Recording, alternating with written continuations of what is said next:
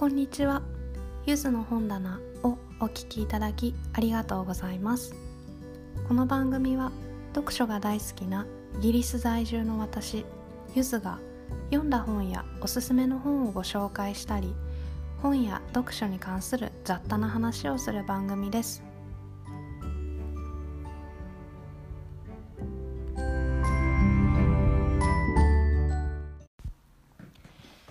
今回は読書とは少し離れますがこの音声配信に関して、えー、一つお話をしたいなと思います、えー、皆さんの中で音声配信されている方いらっしゃいますでしょうか、えー、少し前にあの音声配信ではありませんけれども音声版ツイッターのような形でクラブハウスが話題になりましたよね。私はちょっとあの手を出せていなかったんですけれども今も、え、まだまだ流行っているんですかね。ということでまああのー、あらゆる人が音声配信をするような時代になり昨年1年間で、まあ、私もポッドキャストを始めましたけれどもそういって音声配信をする人が増えたというニュースも聞いたことがあります。で私は現在アンカーというサービスを使ってポッドキャストを配信しているんですけれどもその前にスタンド FM とラジオトークというものでもちょっと試しにやってみたことがあります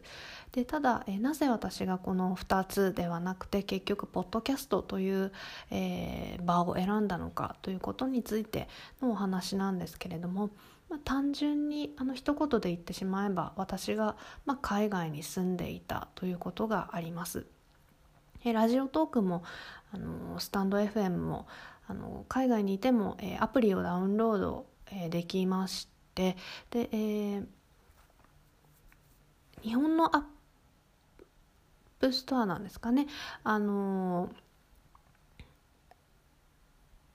ダウンロードできればもあのできるえー、配信できるということをスタンド FM のあの FAQ にも書いてあったりしたので、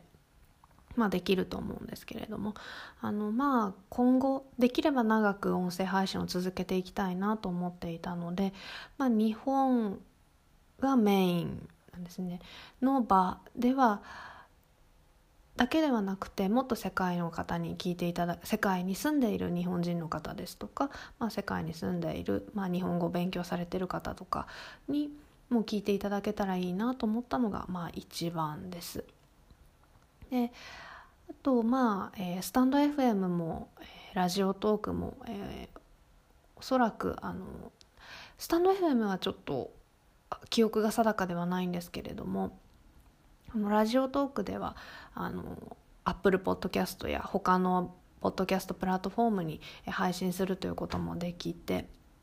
でそういった意味では、まあ、配信される場が増えるということはあのどちらでも同じだったんですけれどももともとのプラットフォームの、アンカーというものが、まあえー、世界で使えるということが、まあ、一番の理由かなと思います。あの私自身も昨年ですねコロナ禍が始まって、まあ、3月4月頃に本当にいろんなポッドキャストを聞き始めてでそこに救われた部分が大きくあって海外に住んでいて、まあ、なかなか日本の、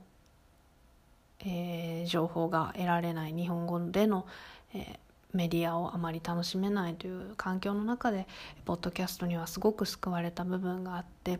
あの私が同じことをできるとは思っていませんけれども、まあ、何かあのほんの少しでも、えー、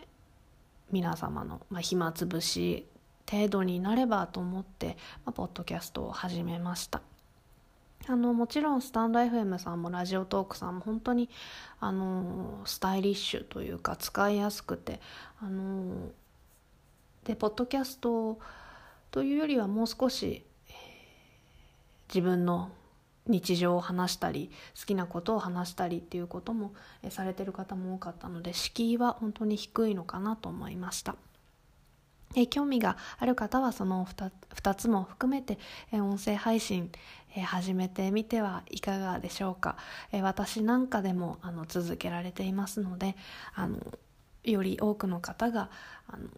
面白いコンテンツを配信されていったらどんどん面白くなるのではないかなと思っています。それでは以上です。